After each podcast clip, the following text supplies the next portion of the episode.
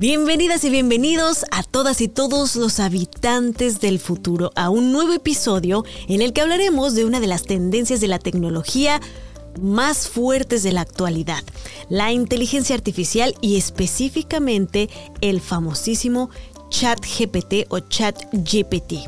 ¿Ustedes lo han probado? ¿De dónde surge esta tecnología? Esta herramienta específicamente surge de una empresa creada eh, por ahí del 2015, impulsada sobre todo por el magnate de la tecnología Elon Musk y algunos otros socios que habían estado también participando en empresas importantes digitales como Microsoft y otras tantas. Ellos decidieron crear una organización sin fines de lucro que se dedicara a investigar la inteligencia artificial con el fin de crear una herramienta que fuera lo más benéfica para la humanidad porque tienen una preocupación hasta el día de hoy, lo cual les ha llevado después a interponer varias eh, pues dudas, varias advertencias ante la humanidad acerca de lo que podría ser la inteligencia artificial si se desarrolla en un mal sentido. Ellos crearon en 2015 esta empresa OpenAI para desarrollar e investigar sobre la inteligencia artificial y poder así generar la mejor inteligencia artificial posible para el bien de la humanidad.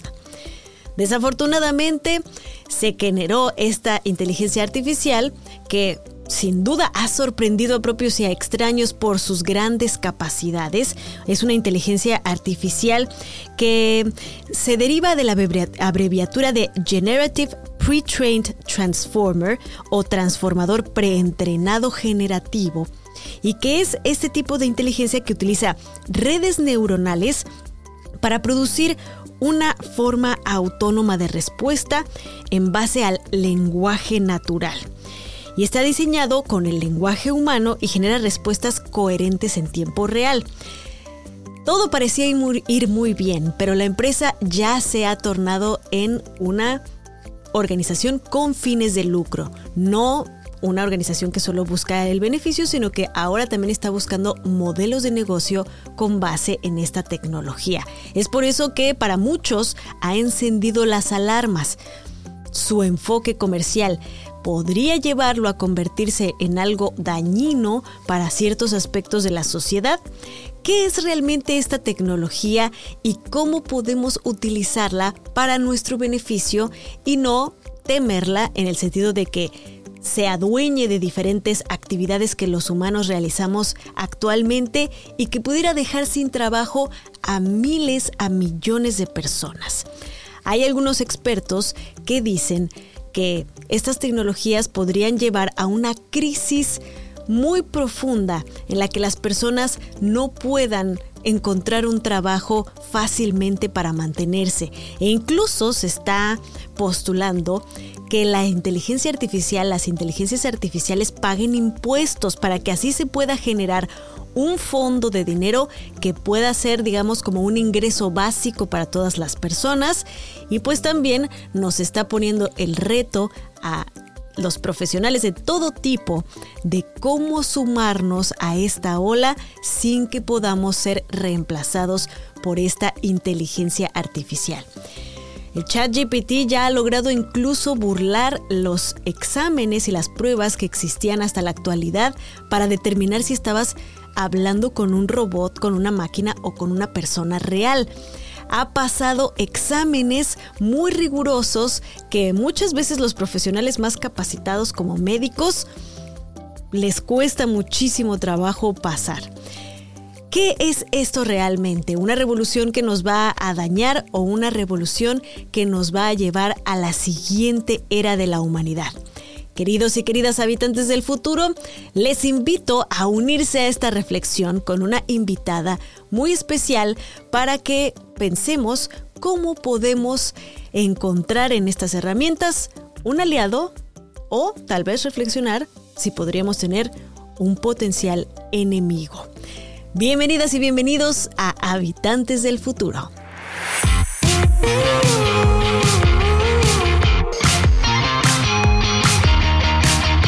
Esto es Habitantes del Futuro con Ana Cristina Olvera.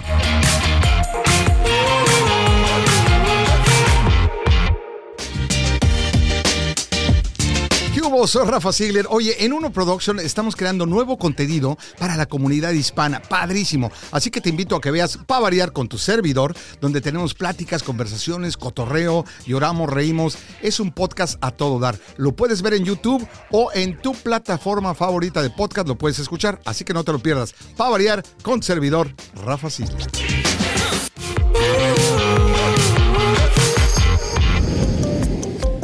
Nancy Salazar es ingeniera en tecnologías de la información por la Universidad Tecnológica de León, Guanajuato, en México, y estudiante de maestría en Administración de Tecnologías de la Información en el Tecnológico de Monterrey Actualmente es Product Manager en UCamp, diseñando bootcamps para la adquisición de habilidades digitales como la programación web, la ciberseguridad, ciencia de datos, UX Design, entre otras. Y es líder de mentores e instructora de programación web en Tecnolochicas. También fue finalista en los Global Awards Women That Build 2021 en la categoría Rising Star, donde se reconoce a las mujeres en tecnología que buscan cambiar la realidad de la industria tech y que quieren reducir la brecha de género. Pues así hoy en Habitantes del Futuro hacemos un puente gracias a los bits hasta León, Guanajuato, en México, para conectarnos con Nancy Salazar. Nancy, bienvenida a Habitantes del Futuro. Gracias por estar con nosotros. Hola, ¿qué tal? No, pues gracias a ti por la invitación y encantada de participar aquí en tu podcast. Oye, pues a muchos se nos ha facilitado la vida con esto del chat GPT, otros tienen miedo, eh, todo el mundo está hablando de esto, pero ¿cuál es la tecnología que está detrás de esta, de esta herramienta?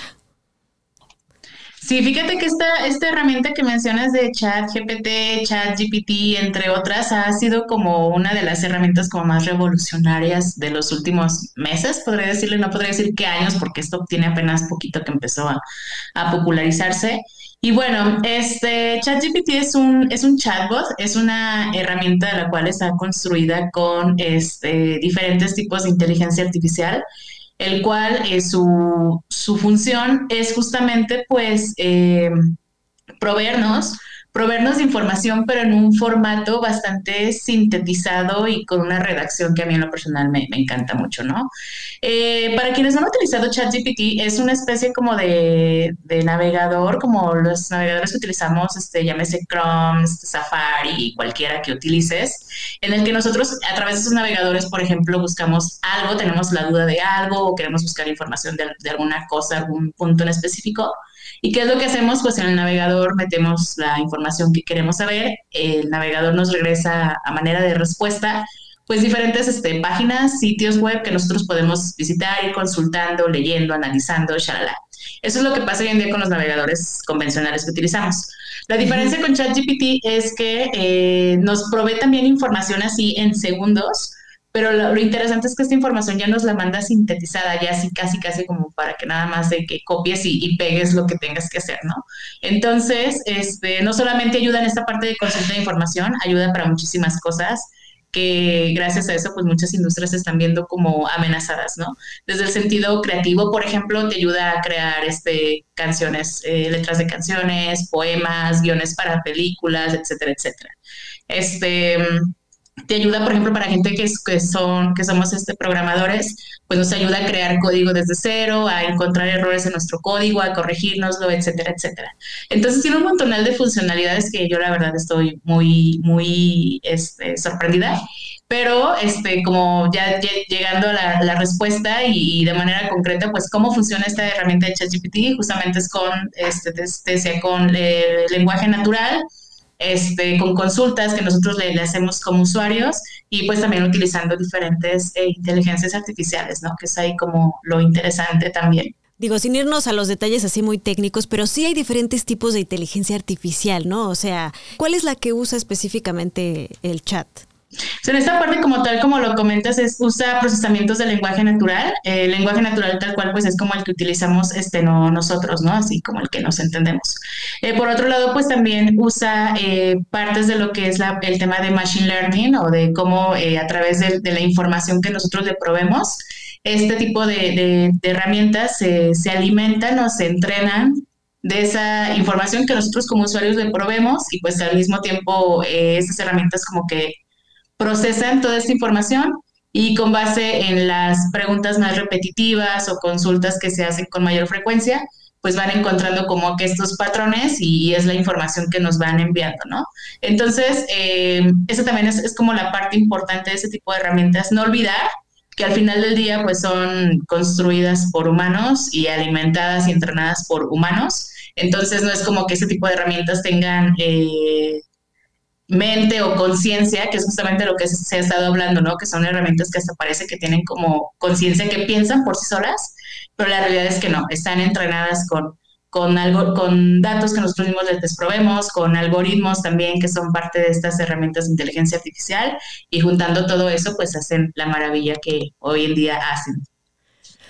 Oye, esta herramienta surgió de OpenAI, que es una, digamos, eh, empresa, institución que originalmente pues se creó para de alguna forma encontrar maneras de experimentar con la inteligencia artificial, pero que de una, de una forma que no fuera peligrosa, ¿no? Porque justamente la impulsaron un montón de personas que estaban preocupadas, entre ellas Elon Musk, etcétera, que estaban preocupadas por eh, qué es lo que podía pasar si llegaba esta, eh, este desarrollo, desarrollo de la inteligencia artificial sin control y cómo iba pues a ser disruptiva en muchos aspectos e incluso podía ser dañina. ¿Por qué le tienen tanto miedo la gente a este tipo de, de, herramientas o de pues, desarrollos tecnológicos como, como es la inteligencia artificial y específicamente este? Mira, yo, yo considero desde mi punto de vista que cuando tememos a algo es por el hecho de, que desconocemos eh, de lo que estamos hablando, ¿no? Cuando ignoras algún tema o lo desconoces, el primer feeling que te da es justamente como esta parte como del miedo, de la amenaza. Entonces, ese es, un, ese es como uno de los factores, entre otros, ¿no?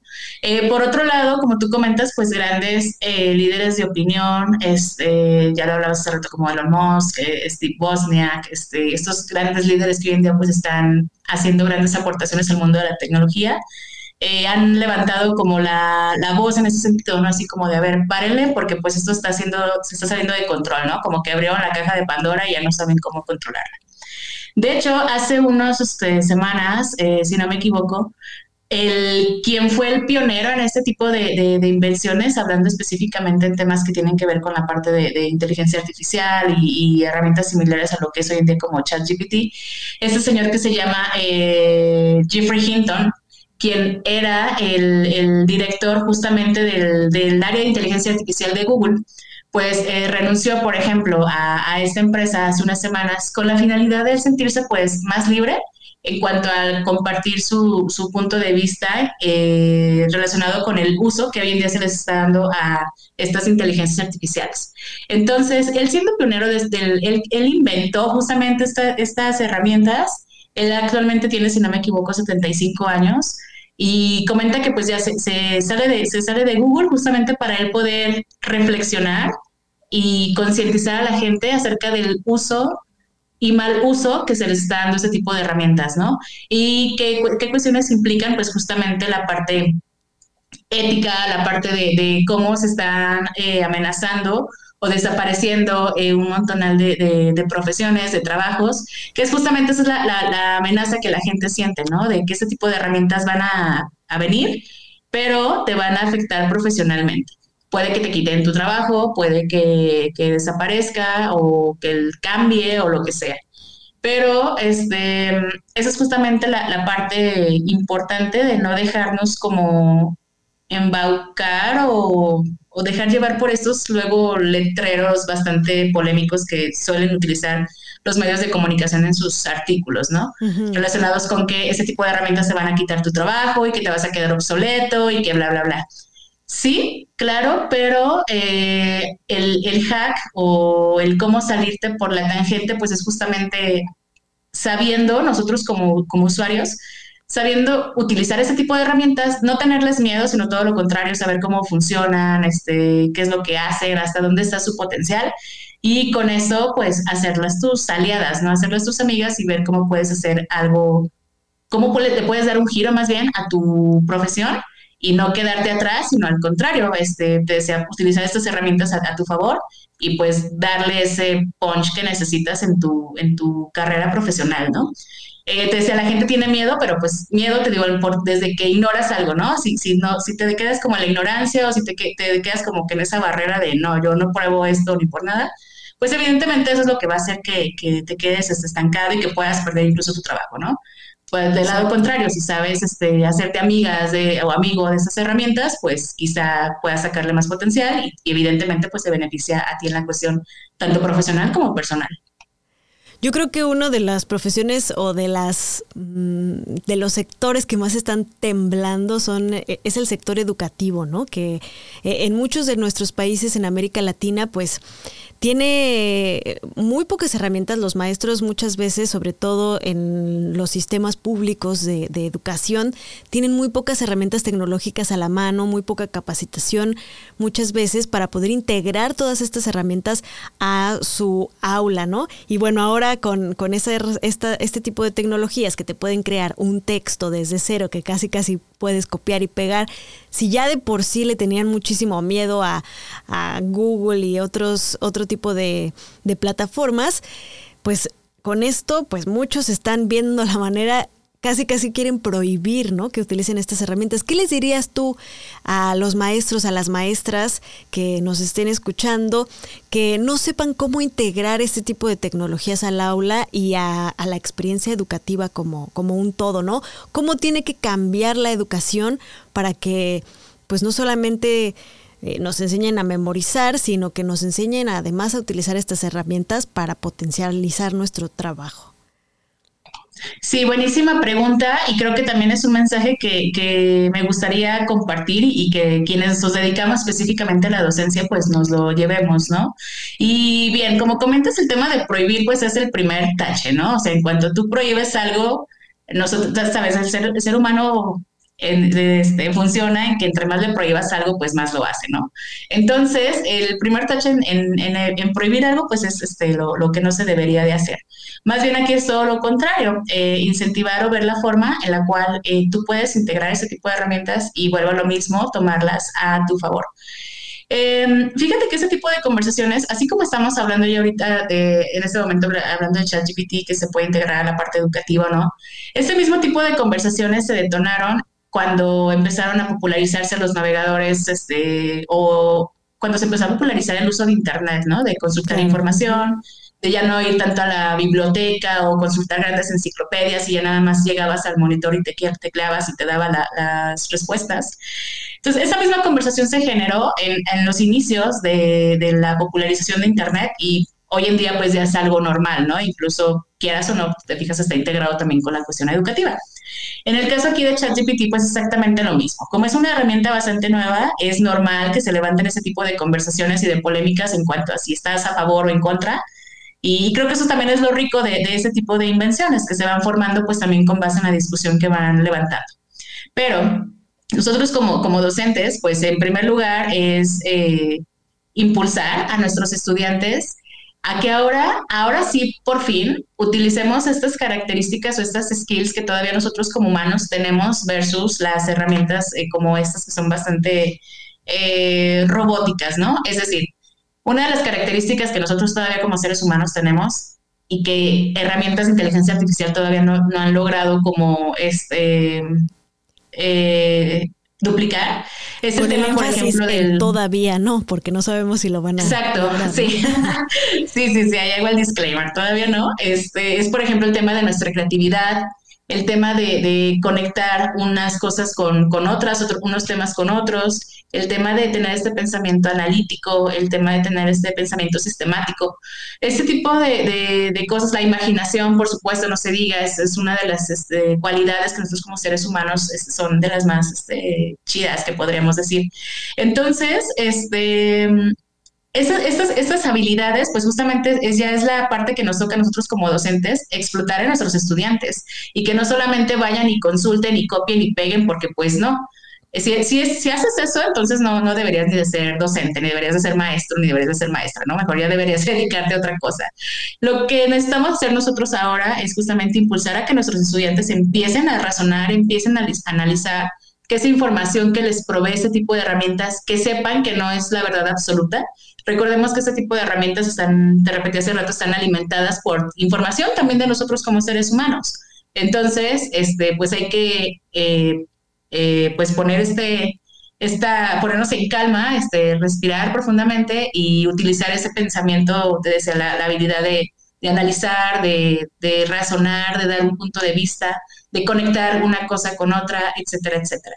Entonces es aquí en donde ahora sí debemos de empezar a, impulsar a que nuestros estudiantes pues utilicen por fin esta forma de, pensar, de analizar y que lo bajen plasmado a este tipo de actividades o tareas que les dejes, ¿no? Que es aquí cuando ya se les pone, ya, ya se les pone compleja, porque pues ya no nada más así como que le pregunto al ChatGPT me da la tarea, sino que pues ya ahora es cuestión de que los chicos, los estudiantes, este, se pongan a, a, a, utilizar así el cerebro, ¿no? Y que piensen y analicen y... Danos un ejemplo para, para que así se, se, vea algo muy, muy concreto, como cómo podríamos retarlos para que sea algo más allá que solo pedirle eh, una respuesta a ChatGPT.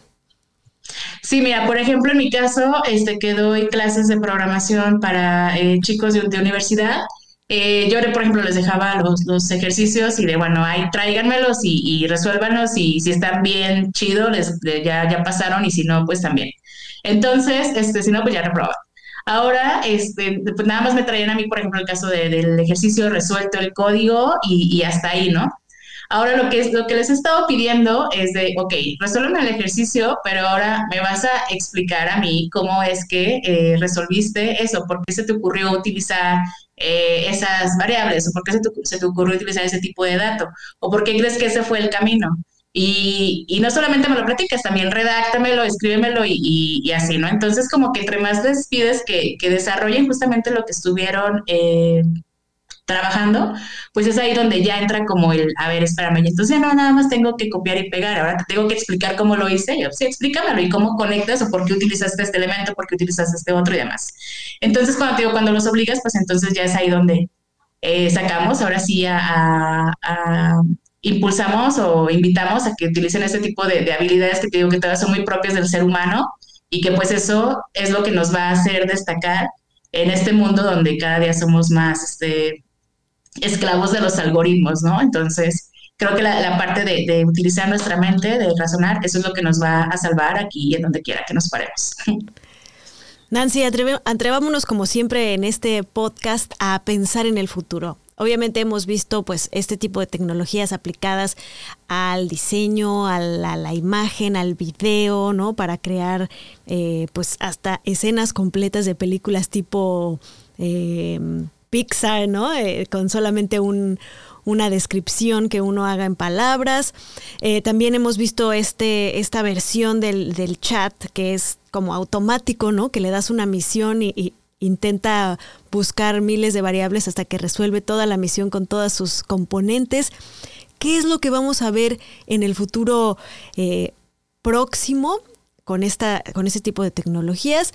Y pues en el futuro un poco más lejano, atreviéndonos a viajar hasta el futuro con los habitantes que aquí nos acompañan en el podcast. Pues mira, en cuanto a lo que se, se visualiza en, en, el futuro, apoyándonos justamente a ese tipo de herramientas, es justamente como de, de democratizar o hacer como más, ¿cómo podremos llamarle? Como más, darle como reivindicar justamente esta cuestión creativa, esta parte de, nosotros ser creadores y de apropiarnos de esa creatividad y, no, y dejar sí que a lo mejor se, se dupliquen, eh, se, se, se, duplique nuestra esencia como creadores, este, se replique en otras partes del mundo, pero nosotros este, pues conservar justamente esa, esa esencia, ¿no? Y hacernos pues eh, dueños ahora sí de, de, nuestra información. A todo esto viene muy relacionado, por ejemplo, con el caso de los NFTs, con el caso de lo que también se, se ve de, de, de la web, esta evolución que va a tener de la web 2.0 a la web 3, eh, donde nosotros vamos a ser como más, este, por fin vamos a ser ya dueños de nuestra propia información y vamos a poder hacer lo que queramos con, con ella, ¿no? Con nuestra información y con lo que cree, vayamos a crear a través de, de, herramientas digitales. Entonces, pues número uno está como esta reivindicación, te decía, en cuanto a la parte creativa. Este, por otro lado, pues también el tema de, de dejar a un lado el, el tema de tareas o trabajos que sean bastante eh, repetitivos, dejárselos a herramientas que puedan hacer tu chamba y por supuesto pues nosotros como seres humanos eh, prepararnos, seguir aprendiendo habilidades nuevas y por supuesto te decía esta cuestión creativa, analítica y demás, pues utilizarlas para crear cosas más interesantes, ¿no? Entonces, este, pues eso es lo que se viene. Te digo, el, si quisiéramos tener como una referencia, digo, creo que la, referencia más cercana que tenemos pues es justamente el, cómo se popularizó Internet y cómo hoy en día es un servicio más que pagas como si fuese el agua, la luz. Y quizá en un futuro, pues también ese tipo de herramientas sean ya algo de nuestro día a día, ya las estemos este, adaptando en todo lo que hagamos y pues ya no va a haber alguien o ya no va a haber como que más discusiones o polémicas en torno a esto, ¿no? Entonces, más bien el, el, el hack también, pues es justamente decía, si queremos como eh, ir a dar, de, dar este vistazo al futuro, pues eh, apropiate ese tipo de herramientas, eh, lee cuáles son estas, eh, luego hay reportes que se les llama tendencias tecnológicas, lee cuáles son esos, esos reportes de, de tendencias tecnológicas, qué es lo que viene, y eso, con ese tipo de reportes y enseñando entonces ese tipo de herramientas, fácilmente ya puedes estar como 10 años adelante, ¿no? Entonces ahí se los recomiendo. Pues ahí está eh, esta perspectiva. Hay quienes todavía eh, tienen mucho, mucha resistencia a que se, se popularicen estas herramientas. Incluso, por ejemplo, la Unión Europea está próxima a, a, publicar una, una, declaratoria, una especie de regulación, que bueno, creo que también eso es muy importante, ¿no? Que a la par de que se desarrollan estas tecnologías, pues también pensemos en la regulación, en la ética, en todo este tipo de situaciones que después pueden salírsenos de las manos. Nancy, muchas gracias. Para terminar, quisiera recomendarle algún par de herramientas a los habitantes del futuro que nos escuchan con que utilicen esta tecnología y que quieran que puedan probar para, para probar para ir más allá de lo que conocen. Sí, pues eh, mira, justamente son las más populares, este, esta de ChatGPT, de Midjourney, la de Dalí, que justamente te digo, son herramientas que nos ayudan a sacar eh, imágenes, arte, cosas creativas así en, segundos, ¿no? Entonces, les invitaría a utilizar este tipo de herramientas porque luego traen como su versión gratuita y que son muy sencillas de utilizar, que eso también ha sido parte, parte del éxito de este tipo de herramientas, que son muy sencillas de utilizar. O sea, si sabes hacer una consulta en Google, fácilmente puedes utilizar ChatGPT, ¿no? Entonces, este, pues, mm, que no les tengan miedo, que, que las utilicen y que utilicen su versión gratuita y que si les funciona, pues ya después cubres la, versión de paga, ¿no? Y con eso te decía, ya se te va quitando el miedo, incluso en vez de que te vaya dando más miedo, te va dando como más curiosidad a ver de qué hay más allá. Entonces ya una vez que las pruebas y que sabes las bondades de, de las mismas herramientas, pues ya, ya no hay quien te pare. Entonces, denle sin miedo. Excelente, pues a probarlas y también a reflexionar sobre ello y pensar cómo nos van a cambiar el futuro para bien tal vez para mal también, vale, vale la pena hacerse las dos preguntas. Muchas gracias, Nancy. Te enviamos un fuerte abrazo. Gracias, gracias por la invitación. Hasta luego. Muchas gracias, Nancy. Pues ahí están las perspectivas del futuro con este tipo de inteligencia artificial. Cosas muy buenas, cosas muy malas, lo dejamos a la reflexión de los habitantes. Y ahora vamos a Cultura con doble O para que JL Romo nos hable de cómo hemos estado soñando acerca de esto en pues la cultura popular.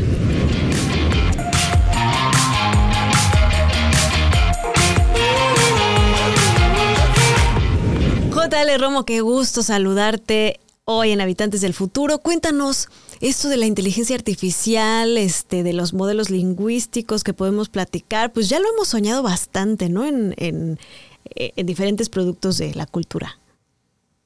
Sí, querida Ana Cristina, amigas y amigos habitantes del futuro, me da gusto platicar contigo y estar aquí desde pues, de mi espacio, ¿no? Compartir los espacios con las y los habitantes del futuro. Y obviamente sí, a lo largo de la historia y más en la cultura con doble O, en la cultura popular, en la cultura pop, pues hemos tenido como estas, estos integrantes, ¿no? Estos este, personajes que han sido, pues, digamos, como introducciones a lo que estamos viviendo ahorita, ¿no? Justo desde la era, de la segunda mitad del siglo XX, con referentes como Robotina, no sé si se acuerdan de Robotina, o ya estamos muy rucos. Tú y yo estamos muy rucos, entonces sí no nos acordamos. Busquen, busquen los supersónicos o los Jetsons y van a ver quién es Robotina, ¿no? Vamos a ver, por ejemplo, eh, también otros como eh, Jarvis, ¿no? Que es como el, ejemplo más cercano, que lo, hemos visto en la saga o en los cómics de Marvel Comics, ¿no? Este asistente, luego robot, luego inteligencia artificial que diseñó Tony Stark. Y también hemos visto otros personajes como, pues, el robot B9 o B9 de Perdidos en el Espacio, ¿no? O sea, como, como que siempre han estado presentes, ¿no? Y también, pues, uno de los grandes referentes es HAL 9000, esta computadora que acompaña la gran historia de Odisea del Espacio 2001, Odisea del Espacio de Stanley Kubrick, ¿no? Inspirada en, una, en un relato de Arthur C. Clarke, uno de los grandes autores de la ciencia ficción, que fue un cuento que se llamó El Centinela. Entonces, pues hemos visto estas cosas, cómo los vemos en el entretenimiento. Y también, por ejemplo, como dato curioso, Ana, en Odisea del Espacio, Stanley Kubrick se asesora con uno de los científicos que colaboraron con Alan Turing, uno de los padres de la informática y uno de los padres de todo lo que estamos viendo ahorita. Bueno, más que los padres, yo creo que ya de los abuelos, ¿no? Porque ya creo que ha trascendido todo, pero uno de los personajes que tenemos que citar obligatoriamente en Habitantes del Futuro es Alan Turing y también a este, su amigo, su compañero, su colega Irving John Good, que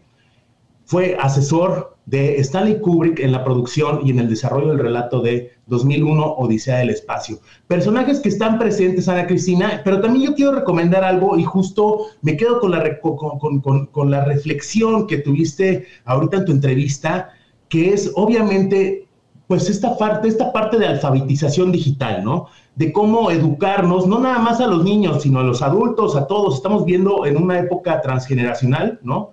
en que tanto abuelos, padres, hijos y nuestros hijos, o sea, somos cinco generaciones conviviendo, porque pues digamos, los abuelos son jóvenes y los jóvenes también no somos ya tan jóvenes. Es una cosa medio extraña, lo voy a decir más adelante o lo voy a decir en otras colaboraciones, porque sí es importante entender esta alfabetización digital y creo que uno de los esfuerzos, y esto sí es la recomendación, y ya para irme, queridísima Ana Cristina, 11 niñas y niños tiene un personaje y lo pueden buscar en YouTube o en las aplicaciones. El canal 11 del Instituto Politécnico Nacional de México tiene una sección de niños, 11 niñas y niños, y tiene un personaje que se llama IPN 9000. IPN 9000 es un asistente virtual, hagan de cuenta como Alexa, pero es un robotcito que justamente creo que colabora a que nosotros entendamos cómo involucrar en nuestra vida cotidiana, sí, un asistente, sí, una inteligencia artificial que nos ayuda a resolver algunas cuestiones con su consulta de información o algunos datos curiosos,